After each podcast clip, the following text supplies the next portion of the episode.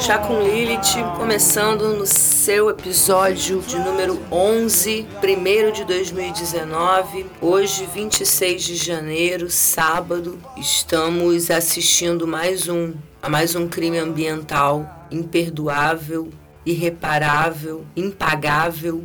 E ano passado a gente passou a maior parte do tempo falando de política, de eleição, fizemos uma campanha eleitoral descarada mesmo e eu faria de novo, se necessário.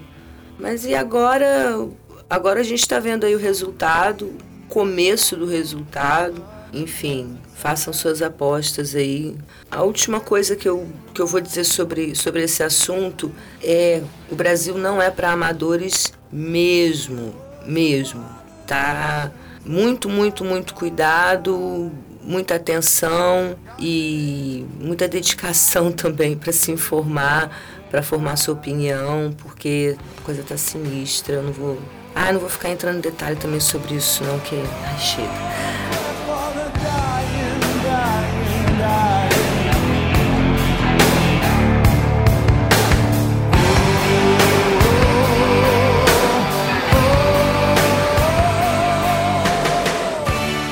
Agora em 2019 vamos falar mais sobre música, mas sem perder o viés ideológico jamais. Afinal de contas é a nova era.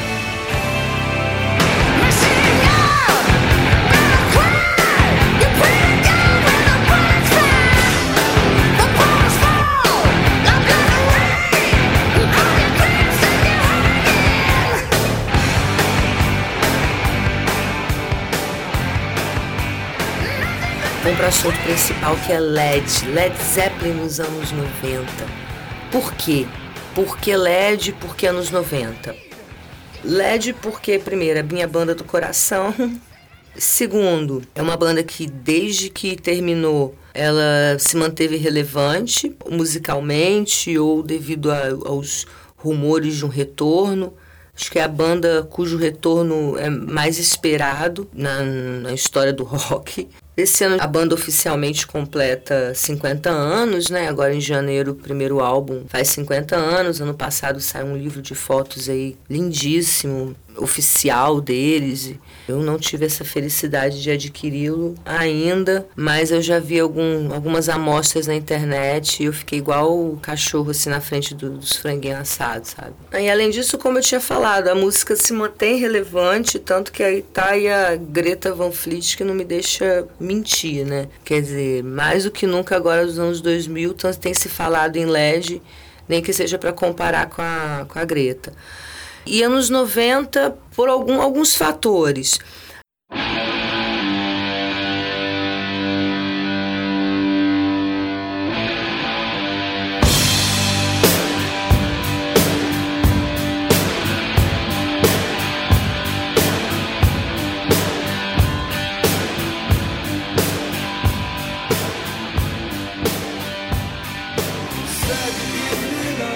É sabido que os anos 80 não foram muito amigáveis para esses para essas bandas, para esses artistas, né?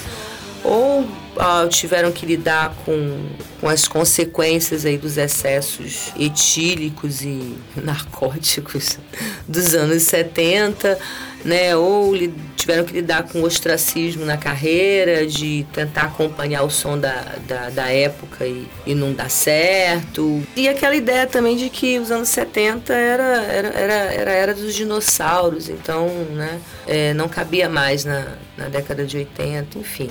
Basicamente não foram. com alguns momentos ali de de brilhantismo, de exceção, mas não foram muito, muito bons não. E os, já os anos 90 foram marcados aí por uma reviravolta aí de muitas dessas, muitos desses artistas. O segundo episódio do Chá sobre o Glenn Hughes mostra um bom exemplo de um artista que, que esteve na pior nos anos 80 e, e começou a dar volta por cima nos, nos 90. Tem outros fatores aí também.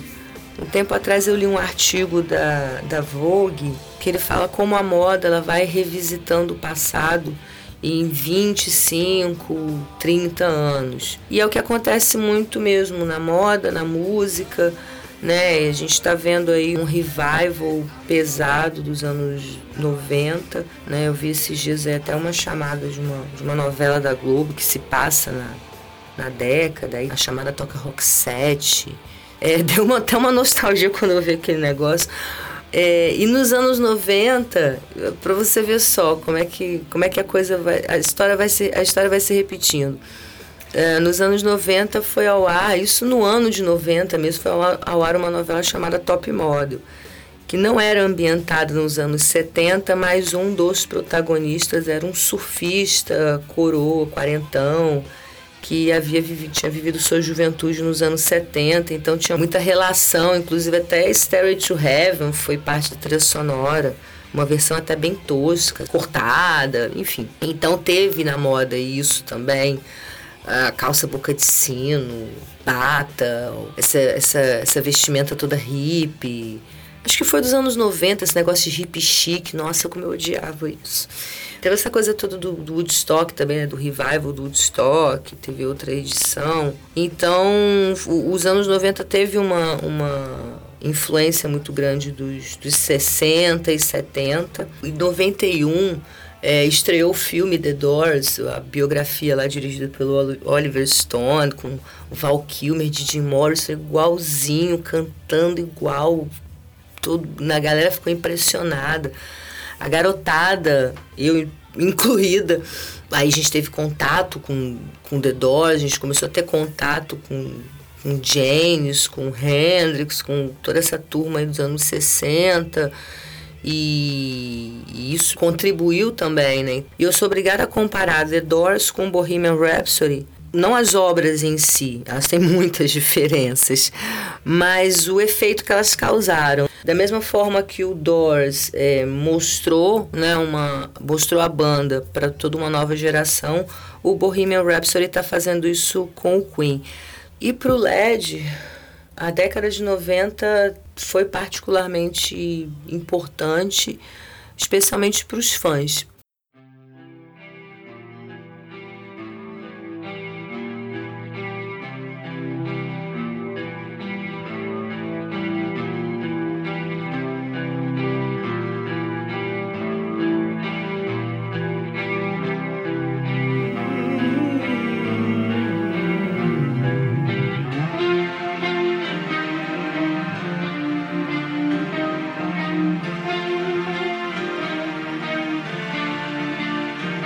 Eu vou falar bem rapidinho do que, que aconteceu com eles nos anos 80, que assim, diferente do Sabá e do Purple, só para ficar aí nessa santíssima trindade, o LED teve um destino bem diferente, né? O LED acabou de uma forma trágica com a morte do, do John Bonham. Os remanescentes, principalmente o Plant e o Page, ficaram realmente bem abalados. O Page entrou em depressão piorou no, no, no, vício, em heroína, depois conseguiu largar a heroína, mas aí caiu na cachaça. Né? Ele só reagiu quando, lá para 84, encontrou com o Paul Rogers, que era vocalista do Bad Company, que tinha sido contratado da Swan Song.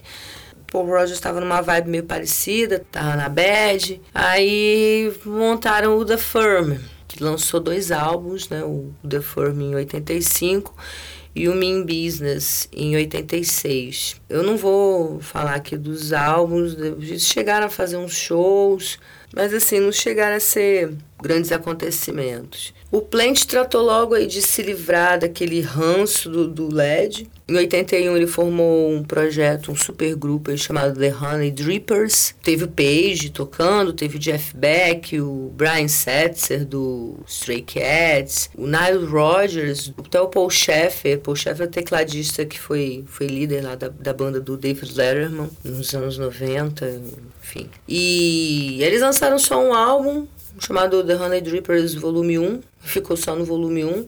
Teve um hit que foi Sea of Love e depois lançou seu álbum, primeiro álbum solo em 82 e por aí seguiu, foi seguindo aí sua carreira solo, feliz da vida de finalmente poder mandar na própria carreira. É, o que eu vejo muito claramente é que o Plant ele já estava tomando um ranço desde que ele sofreu aquele acidente nas, em, na ilha de Rhodes, né, em 75. Ele ficou de cadeira de rodas gravou o Presence cadeira de rodas, enfim. Depois, 77, o filho dele, o cara que de quatro anos morreu do nada, assim, uma coisa que até hoje acho que não tem, um, não tem explicação. Então acho que desde aí ele foi, sabe, só tomando ranço, enfim. E, e nos anos 80 ele não queria nem saber de LED na vida dele. O John Paul Jones, em 85, chegou a fazer uma trilha sonora para um filme de suspense chamado Scream for Help. Eu esqueci como é que é o nome em português. Tem um outro nome em português desse filme, um filme de suspense. Uh, o Jimmy tocou em, du em duas faixas. Os fatos aí mais notáveis sobre o LED nos anos 80 foram Live Aid, que eles se reuniram para tocar muito controversamente, porque o, o, o, John Paul Jones não sabia. John Paul Jones não foi chamado, ficou sabendo que o LED ia tocar, correu pro estádio. Já tinha um outro cara que eu não lembro quem é também, né, já no, no, no lugar dele, com baixo. E ele chegou chegando, pô, que porra é essa? E aí acabou tocando teclado, eles tiveram uma hora para ensaiar, enfim. A apresentação tem no YouTube, realmente é decepcionante. Mas assim, pra época a galera ficou doida, o povo se amarrou. E aí aqueles rumores de retorno foram, né, só se intensificando. E sempre o Plant negando tudo. Em 88 teve o aniversário da Atlantic Records, uh, que era a casa do LED nos Estados Unidos. E teve treta sobre Starway, o Plant não queria cantar e acabou resolvendo cantar. E sempre aquela, aquela meio que aquela queda de braço, tipo, o Plant agora é dono da própria carreira, então não vai mais ficar, né? Obedecendo o Page em tudo, enfim, aí vai.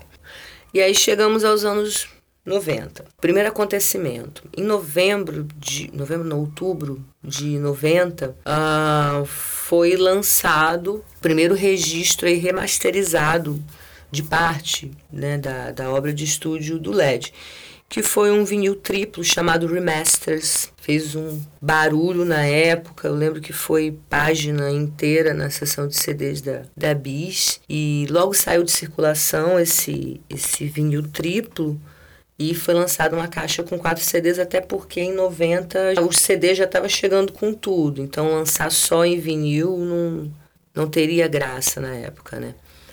É, e em 93 foi lançado o Boxer Set 2, que é o, a continuação, digamos assim. São as faixas remanescentes aí que você junta tudo e, e dá aí todos os álbuns de estúdio do LED, incluindo Coda. Bom, a caixa, eu não vou comentar sobre as músicas que estão na caixa, porque é, são as músicas da discografia do LED, as gravações originais, remasterizadas pelo próprio Page. E caixa, lembra a caixa com os quatro CDs, vem com um livro. A outra também vem com um livrinho com papel vegetal, com símbolos gravados em papel vegetal, uma coisa maravilhosa. Duas caixas maravilhosas que eu tive não tenho mais e pretendo tê-las novamente. Dá vontade de chorar quando eu lembro. Mas então, aí é, é inter... o interessante dessas caixas é o seguinte, é, é a ordem das músicas. É, o Page, ele pensou numa ordem né, de músicas que não é a ordem dos álbuns, é uma ordem criada por ele. Então, parece que você vai ouvindo, sabe, um uma música após a outra e elas vão fazendo um sentido diferente. É interessante essa experiência justamente pelo Page ter é, pensado nessa sequência das, das músicas nessa, nessas duas coletâneas. Ah, e tem duas faixas, quatro faixas inéditas, duas em cada caixa. Acho que na primeira caixa, se não me engano, é, é Hey Hey What Can I Do e Traveling Riverside Blues. Duas faixas, putz, foda. O Traveling Riverside Blues é um blues raizão, com slide, o, o, o Hey Hey What Can I Do. É, é uma balada bem folk, mas putz, muito linda. E depois no, no, na outra caixa, é, Baby Come On Home, que é uma balada também blues lindíssima.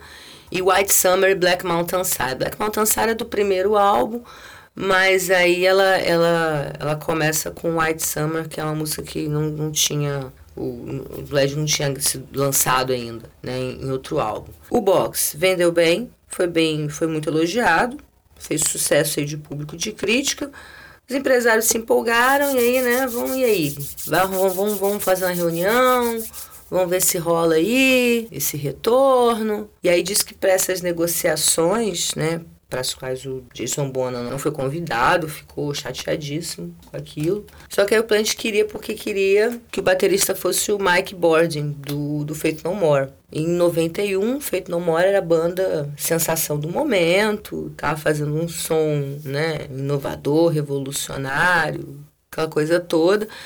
Eu fico aqui pensando se essa exigência do Plant era para pagar de moderno ou, ou para sacanear os caras mesmo, né? Não, não, sei, porque a coisa não foi à frente. O Page e o Jones não, não aceitaram. Page ficou muito puto, ele estava doido para lançar um, um, um álbum, ele estava cheio de ideias para serem usadas num retorno do LED.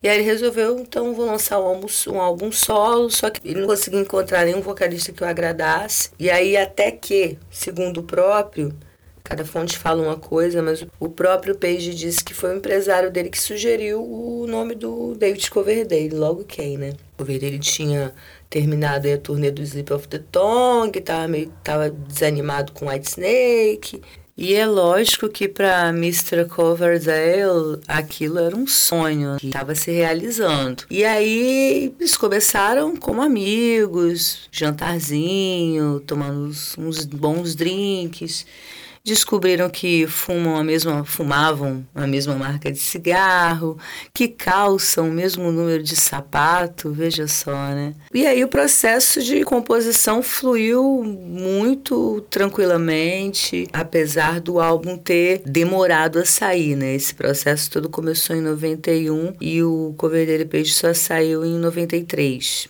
E é lógico que eu vou falar do cover dele Page, do álbum, sim, porque pra época, cara, assim, pro fã que tava esperando músicas inéditas do, do, do Page, é, foi um acontecimento. É, a turnê que eles prometiam fazer é, seria um acontecimento. Na época diziam até que eles iam tocar músicas do, do de Purple também. Coisa de doido. E essa coisa do cover dele ser, ser o cover dele, né? O cover dele sempre foi chamado aí, desde quando ele é, começou no Purple, ele era, ele era meio taxado de sub-Robert Plant. Embora eu acho que ele imite muito mais o Paul Rogers, que eu já falei isso no outro episódio.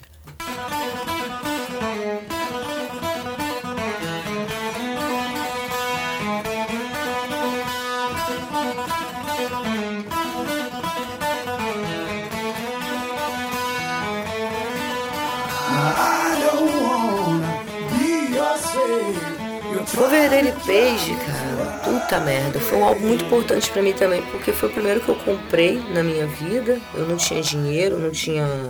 Eu não trabalhava ainda na época. E eu ganhei um trocado aí de presente fui correndo procurá-lo em vinil. Foi difícil. Na época já o CD já estava prevalecendo, mas para mim tinha que ser em vinil porque eu não tinha onde tocar CD. Bom, enfim, foi um dos álbuns que eu ouvi muito e a capa dele já é, já é muito interessante, já representa esse encontro. E a primeira música que eu ouvi no rádio é a que abre o álbum, que é Shake My Tree, que ela já começa com uma introdução assim destruidora só no violão, sabe, de, de corda de aço, aquela coisa pesadona e o vocal do, do cover dele vai chegando rocão, acompanhando o, o, o violão do, do Page. E aí ele vai no crescendo, aí é aquela coisa que eu adoro no Page, cara, que são as explosões. Isso aí, quando você começa a ouvir as músicas dele, você vai identificando as explosões, sabe? É, é, é a luz e sombra.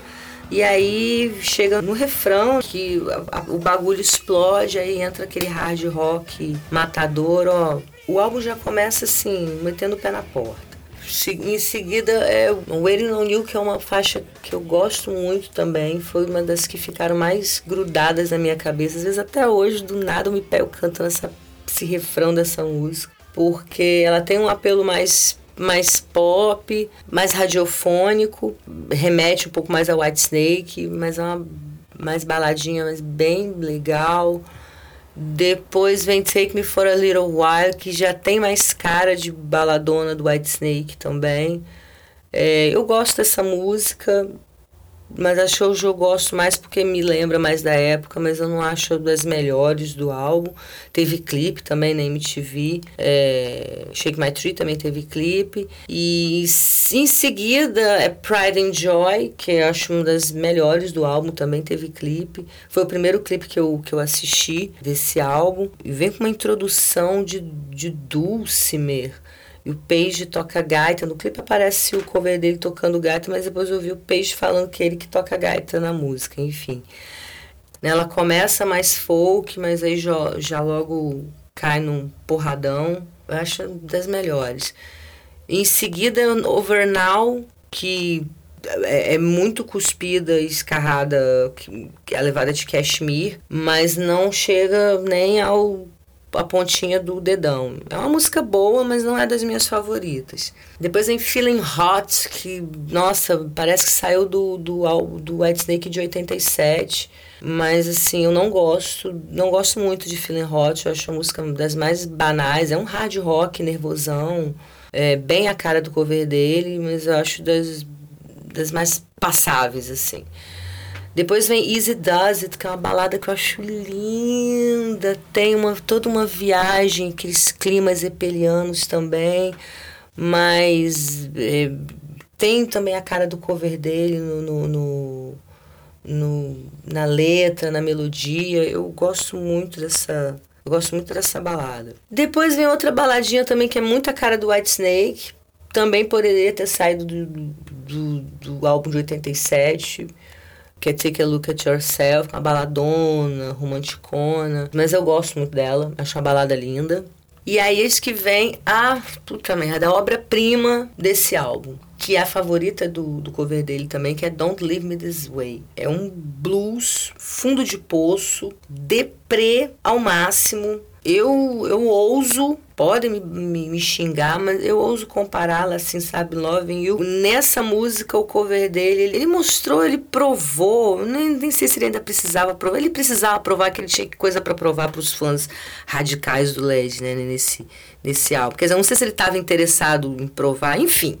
Ele provou, entendeu? Ele provou que ele tem tanta legitimidade no blues quanto Plant. Ele e Plant beberam da mesma fonte, do blues, do, da música da americana, norte-americana dos anos 50, entendeu? Eles têm ali as mesmas, sabe, interesses, eles não se bicam, né? O, cover, o Plant não, não fica de birra com, com o cover dele, mas eles têm essa, os dois têm essa, é, são da mesma escola.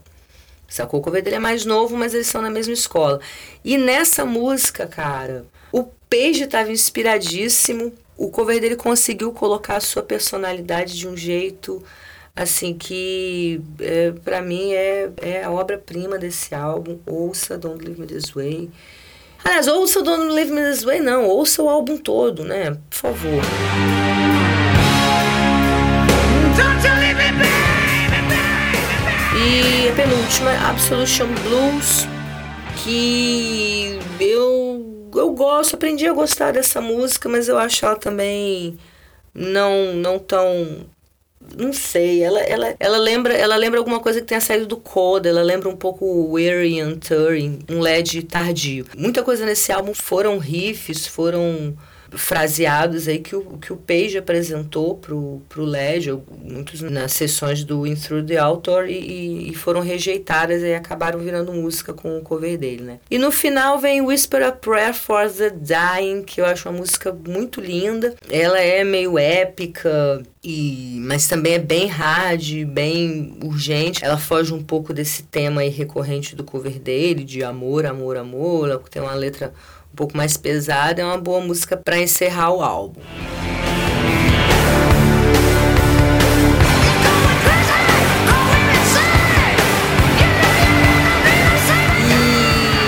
Sobras, né? Tem, segundo o cover dele, aí, aí esse negócio das sobras é uma treta. Por quê? Tem algumas no YouTube. É, eu ouvi algumas no, no, no YouTube e a única que, assim, que tá na cara que saiu das sessões do cover dele page é, chama-se Saccharine, Saccharine, que ela é bem, bem hard, um hard bem nervosão. Parece até alguma coisa que, que, que o Page fez pra, pra, pra trilha sonora do, do, do Desejo de Matar, sabe? Ela é bem sombria. A letra não ficou tão sombria assim, né? Virou sacarina. Essa é a única, assim, que tá muito na cara que, que é dessas sessões. As outras que eu cheguei a ouvir foram, foram uh, Southern Comfort, que parece é uma balada linda no violão, mas assim, para mim aquele violão não me pareceu o Page. O violão parece mais parece mais o, o Adrian Vandenberg tocando do que o Page. E essa música entrou aí nos extras do, do, do Into the Light de 2000. É, então, tem gente que diz que não, que é, que, que é sobra do Into the Light. Tem gente que diz que, que, que não, que é do, das sessões do cover dele Page. O próprio cover dele, eu acho que essa música, Southern Comfort, que ele não desmente, que ele confirma. Ele, eu fui procurar no Twitter, eu acho que é essa música que ele, que, ele, que ele confirma no Twitter que é da época. Outra faixa é Good Love, que é uma. parece mais um outtake do, do White Snake. Não, não me parece ser, ser dessa época. De qualquer forma, uh, segundo o próprio cover dele, tem aí umas cinco ou seis músicas que não foram lançadas. O cover, ele, ele tem um desejo muito grande de, de relançar esse material, o, relançar o cover dele Page numa edição especial, comemorativa, remasterizada, né, com essas músicas aí inéditas aquela coisa toda. Eu acho mais do que digno. É, ele chegou a, apresentar um projeto para os executivos da gravadora, acho que é o Warner. Se não for, foda-se. É, mas foi aceito e, e, a última vez que eu vi o cover dele falando sobre isso, estava dizendo que ia encontrar com, com o Page, né, para conversar sobre o assunto. Só que esse projeto vai ter que esperar um pouco também, porque agora em 2019 o White Snake lança um novo álbum de inéditas, né, é o primeiro desde o Forevermore. Forevermore acho que de quando, cara? Nem lembro de quando é, cara. 2015. Nem, nem 2015, não. Tem mais tempo ainda. Não lembro de quando é Forevermore, não. Mas eu acho ótimo, porque ninguém merece aquele Purple Album.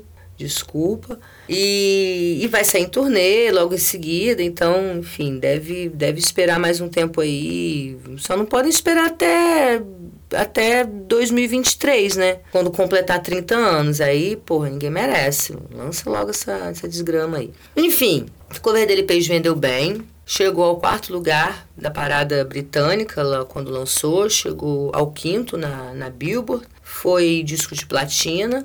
E quanto à turnê, né? Aquela coisa, né? O, eles só chegaram a fazer alguns shows no Japão. Eu acho que foram dois. Eu sei que eu, eu tenho conhecimento de dois tem até no YouTube um em Osaka e foram muito muito bem recebidos. Todo mundo estava esperando um, por um show de cover dele Page.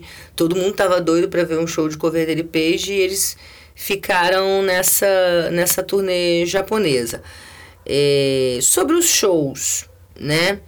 É, os, o, o, o que tem disponível no YouTube não tem uma qualidade boa, né? Um VHSzão forma, filmado lá da plateia, aquela coisa, aquela coisa amadora. É, eles tocam músicas do, do cover dele Page, músicas do LED, músicas do White Snake. É muito curioso o Page tocando músicas do White Snake, mas ele parece estar se divertindo muito. É, na, nas músicas do álbum cover dele Page, o David está cantando muito, tanto nas músicas do cover dele Page quanto nas do White Snake, perfeito. Nas músicas do LED, aí que aí que a onça bebe água. Eu achei assim, tem algumas algumas algumas ele entender, eu acho que ele não entendeu bem o espírito do LED. Ele até cantou bem, Cashmere ele cantou direitinho, mais grave e tal. Mas é, é para ele cantar para cantar LED, eu acho que ele não entendeu bem não captou o espírito do LED. Aí ficou meio ficou meio Dio cantando Ozzy, saca? Para mim ficou o Dio cantando Ozzy. Mas é um show que eu assistiria morrendo de rir, né? Por favor. E choraria horrores também. Mas e por que que não, por que que só ficou naquela turnê do Japão? né? Todo mundo tava esperando gravar outro álbum, porra, deu tão certo, né? E aí que um belo dia, em 94, quando o Page estava indo ensaiar, né, para essa turnê com, com o cover dele no Japão, ele recebe uma ligação de Robert Plant. E aí fica pro próximo episódio. That's all, folks.